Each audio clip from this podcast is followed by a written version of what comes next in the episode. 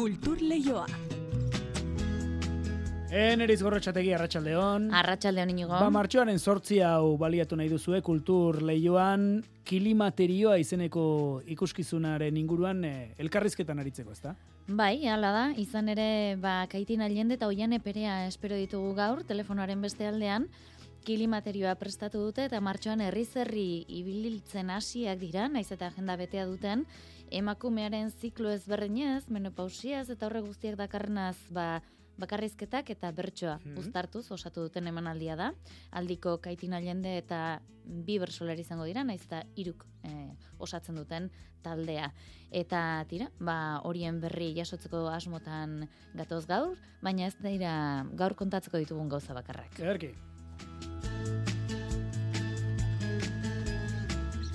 Iruñean izan ere Nafarroako Margarita erregina humanista eta idazle feminista izenburupean kontzertu itzaldia eskeniko dute larun batean. Amasei mendeko erreginaren gortea Europan erreferente izan zen, diotenez Shakespeareantzat ere inspirazio iturri izan omen zen, bere gizatasun eta planteamendu feministengatik.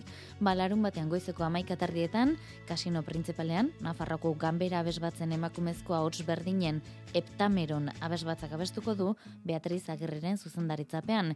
Pilar del Valle izango da itzaldi kontzertuko izlaria eta Margaritari behartzaiona aitortza eskaintzeko modua izango dutela adierazi dute. Atzo aurreratu genizuen Forte Sinsenta izenburupean gazteizko ataria espazioan zortzi emakume artistak egindako proiektu artistikoa jarri dutela. Artista bakoitzak arabako bi emakume izan ditu, gora dezagun aurrez aurre, eta artelanak sortzeko inspirazio iturri izan dira. Margolanak, argazkiak edota eskulturak sortu dira proiektu berezi honetatik eta apirilaren amaseir arte izango dira ikusgai atarian. Ea gaur kontatzen dizuegun ba. Bilboko Berregine Museoak bestalde emakumeak eta jainkosak ibilbide aurkeztu du martxoaren zortzigarrena ospatzeko bisitariek eh, ikusgarri, bisita honekin ikusgarritasuna eman nahi diote emakumeari arte klasikoaren bidez. Publikoa doan sartu izango da ibilbidean gainera, bai museoan bertan, baita etxetik ere, ezagutzeko hausnartzeko eta eztabaidarako ibilaldia dela dirazi dute iraganeko egungo eta etorkizuneko ikuspegiak uztartzen baitira emakume eta jainkosen historiak ardatz hartuta. Beste izen bat ere aipatu behar dugu gaur, Mariasun Landarena, aurreta gazte literaturan Euskal Idazle esanguratsuenetakoak 2008an erein argitaletxearekin plazaratutako Elsa eta Paradisua ipuin liburua berrargitaratu egin baitu. Elena Odriozolaren ilustrazioekin argitaratu dute gainera. Ba, kontu horiek eta gehiago ditugu, arratsalde ordubiak eta hogeita amasei minutu ditugunez, ekin diezaiegun gaurko saioari, denik eta behin ordea, arratsalde honde izula entzule. Kultur Leioa zabaltzera goaz, Euskadi irratian. Kantatu,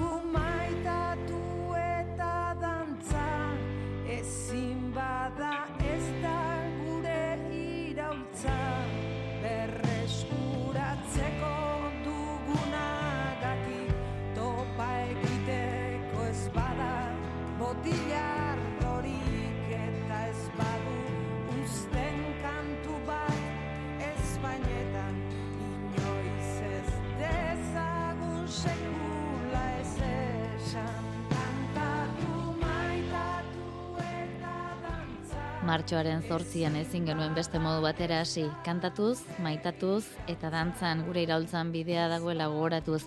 Baina izan bedi baita argazki idatzi eta bestelako disiplinen bitartez ere. Anarik binu kantaresi amu ordoinu honetan jasotzen duen gixan, izan izagula kultura esparruan ere, pausuz pausu lorpenen berri emateko aukera.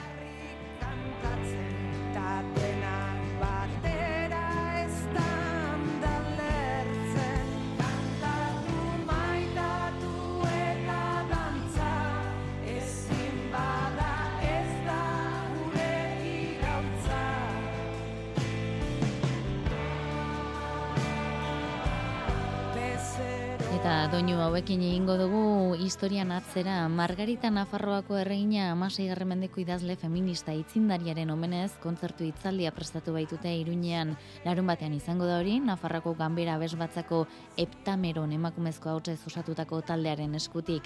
Emanaldian erreginaren biografia ezagutarazteaz gain gareko musika eta poesiaren ahastuko dituzte. Martxoaren zortziko programaren barnean antolatu duten ekitalietako bat izango da. Itzordua, esan da bezala, larun batean goizuko amaik atardietan iruñeko kasino printzipalean. Itziar lumbrasek emango dizkigu xetasun gehiago. Margarita Nafarroakoa amasegarren mendearen lehen erdian bizi izan zen. Adituen esanetan, emakume modernoa eta feminista izan zen, eta bere gortea erreferentziazkoa bihurtu zuen Europan. Idazle oparoa literatura ekoizpen zabala utzi zuen.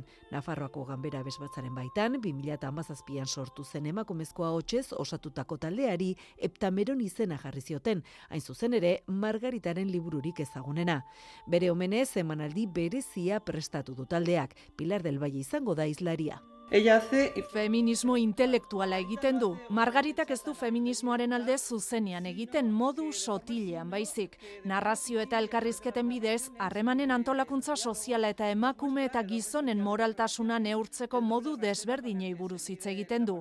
Gainera onartutako emakume ereduetatik kanpo dauden adibideak erakusten ditu eta bi sexuekin ekitatiboa da gainera. Pentsatzeko modu hori eptameronen eta beste obra askotan islatu zuen. Es una obra rica y compleja Obra aberatsa eta konplexua da. Bere garaiko gizartean emakumeen eta gizonen arteko harremanetan ematen diren egoera askori buruz zuzenean hitz egiten du. Bortxaketa edo sexu erasoak esaterako, bere idatzietan ohiko ezkontzen aurrean alternatibak eskaintzen ditu. Askatasunerako bestelako bideak emakume eta gizonen arteko berdintasuna bermatzen duten planteamenduak. Dena jerarkiarik gabeko gizarte utopikoetan. De jerarquías. Margaritak sortu zuen gorte humanista garaiko pentsalari eta intelektual ugari erakarri zituen, batez ere inkisizioa jazartutakoak eta Europan erreferente bihurtu zen. Albreteko Joana, labaren garaian, William Shakespeare bera ere inspiratu zuen gorteak. Margarita Nafarroakoa ezinbesteko personaia, baina oraindik ere ez ezaguna dela diote antolatzaileek eta horregaitik egingo diote omenaldia. Erreginaren bizitza eta obra ezagutzeko bidaia biografikoa osatzeko garaiko musika errepertorioa interpretatuko dute. Mateo Fletxa el Viejo, Clauden Sermisi eta Nicolas Gomberten obrak besteak beste. Guztira, berrogei ahotsek parte hartuko dute emanaldian.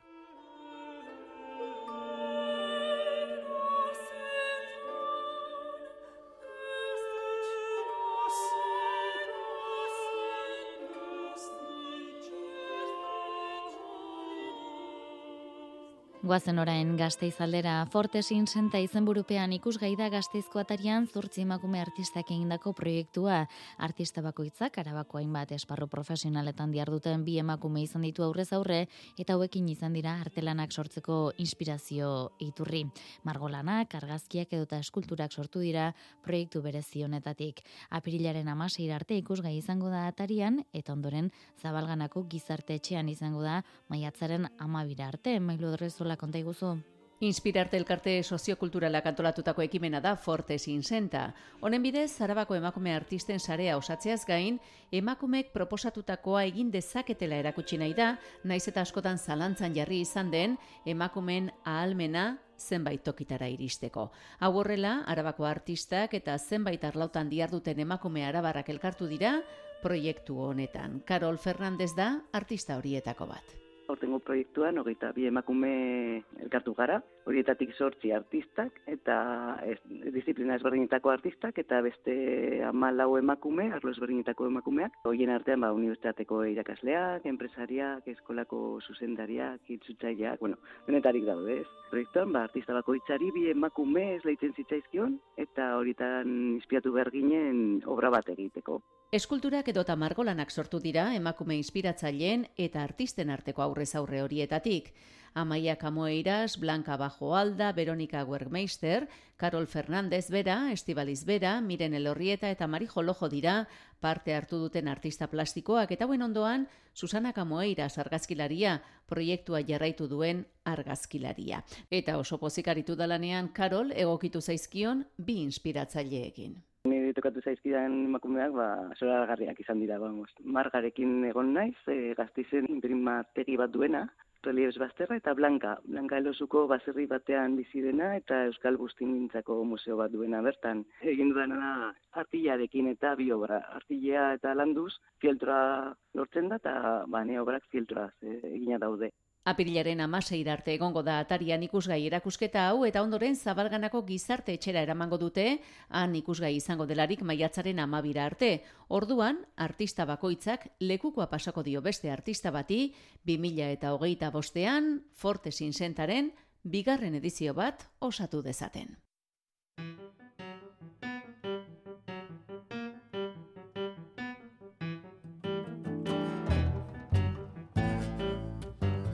Beste kultur erakunde askok bezalaxe Bilboko Berregine Museoak martxoaren zortzi ospatuko du.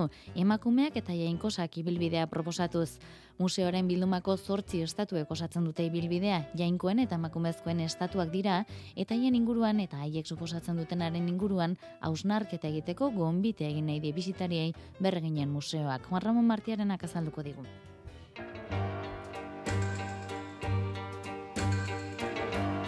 Bilboko berreginen museoaren emakumeak eta jainkosak ibilbideak ikusgarritasuna eman nahi dio emakumeari arte klasikoaren bidez. Itziar Martija museoaren teknikoa.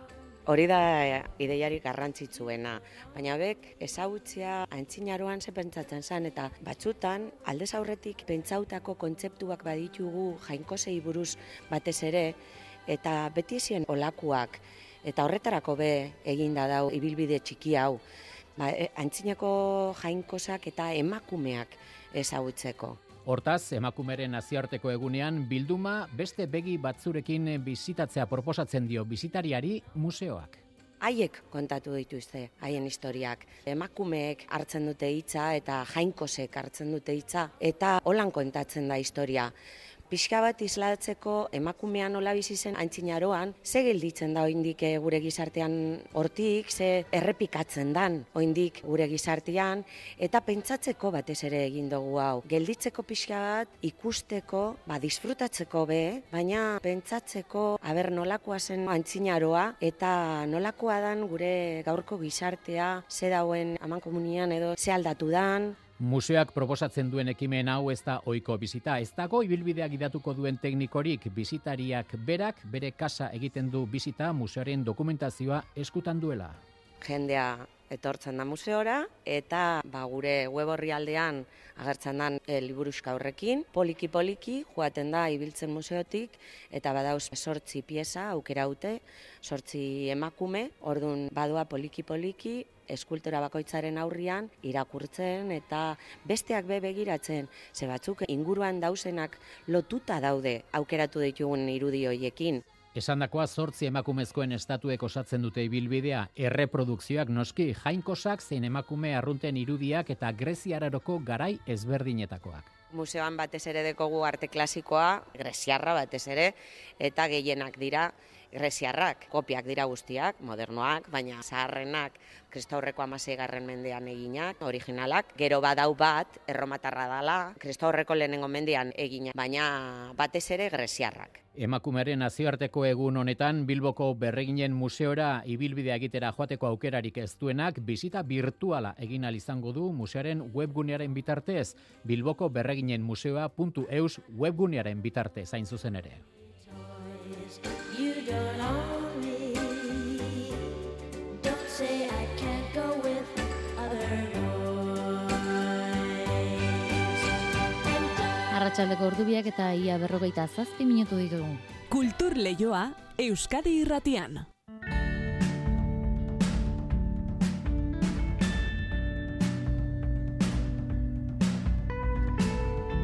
Emakumeak ardatz hartu eta jarraituko dugu, izan ere, ba, ez gara, antzoki batera sartuko, baina emanaldi bat ezagutu behar dugu. Akaso protagonistek eurek esango digute, non eskeniko duten eta kilimaterioa ezagutu behar dugu. Kaitin ailenderen bakarrizketak eta goian eperea, irati handa eta iratxe ibarra bersolariek ondu duten emanaldia. Horretarako gurekin ditugu protagonistetako bi, kaitin, kaitin ailende eta goian eperea, arratsaldean eta ongi etorri kulturleiora. Arratsaldeon. Kaixo, arratzaldeon. Tira, kaitien zer baino lehen argitu beharko dugu, honen guztiaren oinarria, komedialia txapelketan garaile suertatu zen bakarrizketa dela, ezta? Orduan, klimaxetik klimateriora eta buelta bakarrizketa eskaini zenuen, eta hortik sortu da klimaterioa ala? Horrela da, horrela da. Bai, ba, lehiaketan parte hartu nuen, izan nintzen e, euskeraz e, ba, lehiatu zuen e, bakarra, eta ala ere, dinot ala ere, kako txartean, dinot di, bueno, pues, e, publikoan e, jende asko ketzekien euskera, zauta beste, baina, bueno, badirudi epaimaiko ekulertu zutela, gustatu zitzaiela eta irabazi nuela. Eta arrezkero, ba, ba hori, gero, gerokoak etorri ziren, oianek aipatuko dut. Oian, eh? pixka bat kokatzeko, emakumearen bizitzan menopausia garaian kokatu zarete, ezta? Bueno, eh, hori baino gehiago, menopausiora bidea, ez da? Hori da. dezagun oso luzea izan daitekena, eta bueno, ba, ba, bueno, batzutan jakin gabe edo kostiente izan gabe bizitzen ari garena. Eta izenik zeukanik ere ez genekien, e, ja, e, bueno, ba, mm, best, amar urte iraun dezaken ziklo bat omen da edo gehiago, eta izenik eh, zeukanik ere ez genekien, raro sentitzen ginen, eta Eta, bueno, deskubritu genuenean klimaterioa deitzen dela, eta nera beharoa bezain etapa importantea dela, ba, ba hortaz eh, jakin naia eta hortaz kantatu naia sortu zitzaigun. Bertsolaritzan pixkanaka pixkanaka ari zarete, pentsa ezinak ziren gaiak jorratuz esate baterako tabladu gainean, tabuak hausten, hau ere bideo horretan datorren lana dela esango zenuke? Bai, horixe gainera, bueno, ez bakarri bertso munduan, baizik eta alor askotan, e, adin batetik aurrerako emakumeak, ba, badirudizila esitzen, ez? Inbiliz, e, daudela, e, lotxa ematen digu, zenbait gairi buruz hitz egiteak oraindik, e, ba, nik uste dut, ba, goazela poliki-poliki etapak erretzen ari garen enean, ba, tabuak eta lotxa gainditzen eta gauza horiek mikrofonora ekartzen. Eta, bueno, pues orain nei behintzat eta e, ingurukoei, ba, gai hau da barruak muitzen dizkiguna. Mhm. E, kaitin zuen arteko uztarketa, zer nolakoa izan da, errez egin duzu edo? oso erreza. Oso errez. Bai, oso errez. A ber, eh, ez, eske azkenean, eh, bueno, eske nik petatzen nuen, eh, ba, bueno, ba, ni oso soratuta nagoela, hauta beste, eta, bueno, baina, karo, jane peren nire bizitzan sartu zenean, esan, bakaitin super ondo zaude. super ondo zaude, bai, berak proposatu zidan esperimentua egitea, eta esperimentu honetatik aurre estrainaldi bat sortu zen, aurre estrainaldi horretatik estrainaldia, eta orain, e, aipatu dezakegun gauza garrantzitsuenetarikoa da, nola dena bapatekoan den, ba, goazen tokira goazela, estrainaldi bat izango dela eta publikoa izango dela, pues hori ikusten duen lehendabiziko aldia, baina beraientzako eta guretako. Mhm. Orduen, e, benetan esatu dut, e, oian epereak e, bertsolariak e, batzeko egin duen kastinarekin, super mega posik nagoela. Tira, bai, beraz- batxoratuta zeuden beste batzuk nahi nituen, ezta? Eta, eta holaxe. Tira, bertsoek eta bakarrizketek duten bapatekotasun hori beraz ez da faltako, eta gainera zuek bakoitzak ere esan duzuen ziklo ezberdin batean egoteak horrek ere balio erantxia emango dio. Bai, Zalantza barik. Bai, bai. Bakoitzak bere balkoitik, usa ez zaio kaitini hori esatea, bakoitzak bere balkoitik, eta balkoiti balkoira. Eta Hori da, ez kiratian da, ez dakiz erdan sofoko bat, parkatuko jartu. Oian epereak badaki, bai. bai. tira, eta publikoari ere parte hartzeko aukera emango diozue edo Nahi duen oro. Oso importantea dela hori. Mhm. Bota kaitin. Bai, bai, nahi duen oro, parte hartu alduela, hori irekita dago, eta guretzako garrantzitsuena da, em, lotzak, tentxinuak eta ezin egon horiek eh, etxean ustea, eh, posible baldin badu publikoak, barre egitera doan eh, saioro batera joate- joan daine, osea, tranquil, soseguz, ondo pasatzera, eta identifikatuta sentitzen baldin bada, eta barre algara, ataratzen bazaio, bota dezala. Mhm. Mesedez eta arren, gu goian gaudenean hori da entzun nahi duguna. Bai, pixain behar baldin badu ere, ze hor, e, ba, egoten dira, ba, gerno galerak ere, ba, ez da problemarik, Bai, etortzeko bai, bai, preparatuta, eta...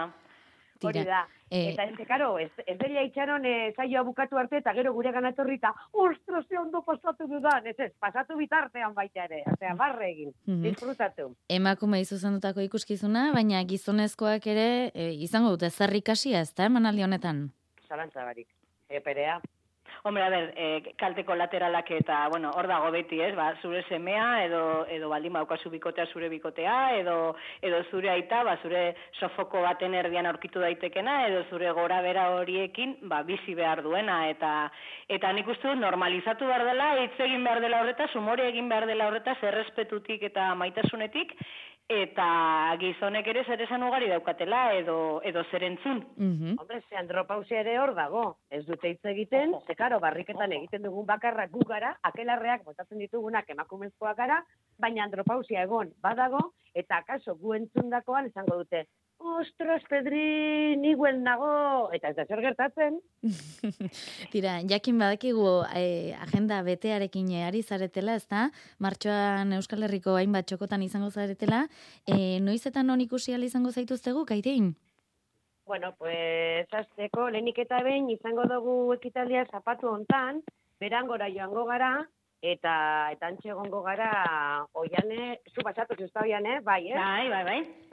Izan ere aldiko kaitinzuk, eh, bi lagun izango dituzu, naiz eta irukide diren bertsolarien artean, ezta? Hori da, e, tartekatuz joango gara, irati handa eta oian zapatu honetan e, neurekin batera, eta gero, ba, noiz iratzi barra be etorriko da. Eta bebai, ze, karo, klimaterioa hain da zoroa, pues, egongo direla ikuskizun batzuk, non ekipo guztia joango garen. Ara. Beraz, que, bai, bai, bai, bai, adi egon, gure A lo loco, bai, agendara. Beraz, sare sozialetan eta badaezpada konsultagai jarriko duzu agenda, Hori da, hori da, bai, Mhm. bai. Bueno, gero berangotik eh, debara, debatik gernikara, noetara, eh, donostin uste dut ja etxe bat alokatu behar dugula, ez Bai, Bea? bai, bai, pregaresti daude, eh, por cierto, baina bai. Tira, norbaitek elkarrizketa hau entzun da bere herrian nahiko balu, aukera izango luke? Bai, noski, lankuren bidez, o lankurekin kontratua, eh, kontaktuan jarri, eta, eta bueno, eurek eh, gure agenda eroa ustartuko dute edo, edo kudeatuko dute. Mhm. Bai. Izan ere ez da prezeski, eh, antzoki serio eta zurrun bate izatea zuentzako, baizik eta eh, leku arruntetan ere moldatzeko modu egiten duzue. Bai, leku gu- txikita xumetan oso. Bai. Gu denetara egokitzen gara, hombre, antzoki eder bat ematen badiguzu, bueno, pues abanikoz beteko dugu, eta eta inolako arazorik ez, eh? Ez da problemarik. Baldago entzulei esan nahi diezuen azken gauza bat, eh, azpimarratu beharrekoa? Bueno, ba, gure ikuskizunera etortzera, etortzen direnei esango diegu eh, egun horretan gimnasiora joan beharrik ez izango. Hau da, bost minutu barre eginda, berrogeita bost minutu gimnasiokoak aurreztuko dituela. Hortxe. Eta kilimak egingo izkiegula, esan nahi dut. E, ez dugula intentziorik jendea eserita modu pasiboan eukitzeko, baizik eta zirikatzeko asmoa daukagula. Hombre, ez dira esenatokira egoko, eh? Lasai ego, nezako jona. Bueno, momentu zen, nola, dira. asmatzen dugun zerbait berria, euskalo. Ah, Hori da. bai, eh? Inoiz ez dakigu zelan amaituko den ikuskizuna. Da, klimaterioa bezala. Bakiru nola azten da, baina ez dakigu nola amaituko den. Hori da. Hori da, ba, esandakoak esan da, eskerrik asko, kaitin alien eta oian eperea, gaur kulturleioaren deiari erantzutearen, ondo joan daitezela emanaldi guztiak, gozatu, bidea, jendeari ba, begi eta belarriak zabalduz, eta badakizu eurrena ere, mentxe izango garela, zuen berri emateko prest. Ondo izan? Venga, Eskerrik eskerrik ondo asko. izan. Vale, agur. Agur.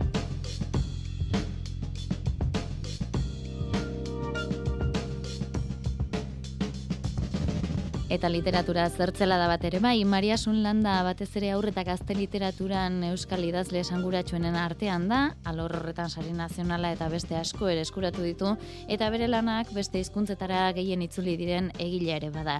2008an plazaratu zuen, erain argitaletxearekin berrargai 2008an erain argitaletxearekin plazaratutako liburua berrargitaratu egin du Elsa eta Paradisua ipuin liburua. Elena Odriozolaren ilustrazioekin argitaratu berria da ipuin liburu hori eta hamar urte dituen Elsaren historia kontatzen du. Mari Jose Uriak azalduko digu. Elsak bost urte zituenean entzun zuen lehen aldiz itzori, paradisua. Baina orduan inork etzion azaldu zer esan nahi zuen, eta bost urte beranduago, uda batean dama bitxi bat agertu zen familiarekin, oporrak pasatzen ari zen landetxean. Elsak orkatila bihurritua zuen, eta ezin zen ez ibili emakumeark paradisuari buruz kontatzen ziona entzuten jarri zen. Nebekin zuen arazo kezkagarria konpontzen ere lagundu zion horrek egileak dioneran. Berak eskutatu behar du zerbait nahiakin dutena, eta horrek sekretuaren eta problematika psikologiko xabarra nolabait, eta entzunarekin eta eusnarketa hori paradisoen inguran egindakoaren bidez, pista batzuk ematen dizkio, ateratzeko xantaje hortatikan. Maria Solandaren liburuak hiru zati ditu. Lehenengoan, Jani Rodari idazle eta pedagogoaren estilora proposatutako jolasa modukoa eraikitzen du. Lehenengo partea oso rodarianoa. Nun, jolas bat da nagusia, jolasa, pensatzea, mundu paradisu mundu arraro hortan, dana da aldrebozkoa, nola izanazteko. Eta oso divertigarria izitzaidan. Sakoneko gogo eta du lan honek egileak azaldu du ohiko kultura eta kontzeptu judeo-kristautik eratorritako simbologianen ezagutzan gaur egun eten bat gertatu dela. Ezagutza hura berretsi beharra ikusten du berak. Ez jakintasunaren ondorioz, gaurdaino iritsi diren eta klasikoak diren hainbat artelan, liburu eta musika ere ulertzeko eragozpen handia dagoelako. Eta honek eten bat sortu duelako gaurko errealitatean hainbat gauza ulertzeko. Eta orduan, ez baldin badaukagu jakinduri bat e, kultura horren inguruan ez dugu ulertuko ez museotako pinturak, ez musika hundien obrak, ez literaturako liburu asko, hau da, izan da nola baiteko olako, bueno, batzuk esaten dutenez, ba, astura oso mm, arriskugarria. Maria Zulandaren testorekin eta Elena Odriozolaren marrazkekin osatutako Elsa eta Paradisua ipuin liburua erein argitaletxaren auskalo bildumaren parte da. Amar eta mairu urte arteko irakurlentza egindako bilduma da eta beste lan askoren artean hor kokatzen dira ur eta lur, berta berezi edota etxegabetuak ipuin liburuak.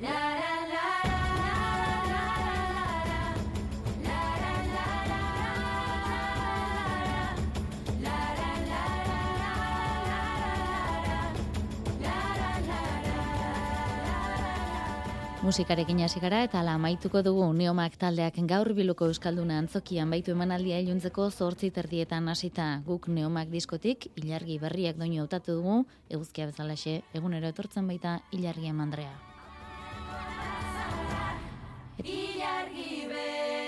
Hori izan da bagoaz bihar arte ondo izan nahi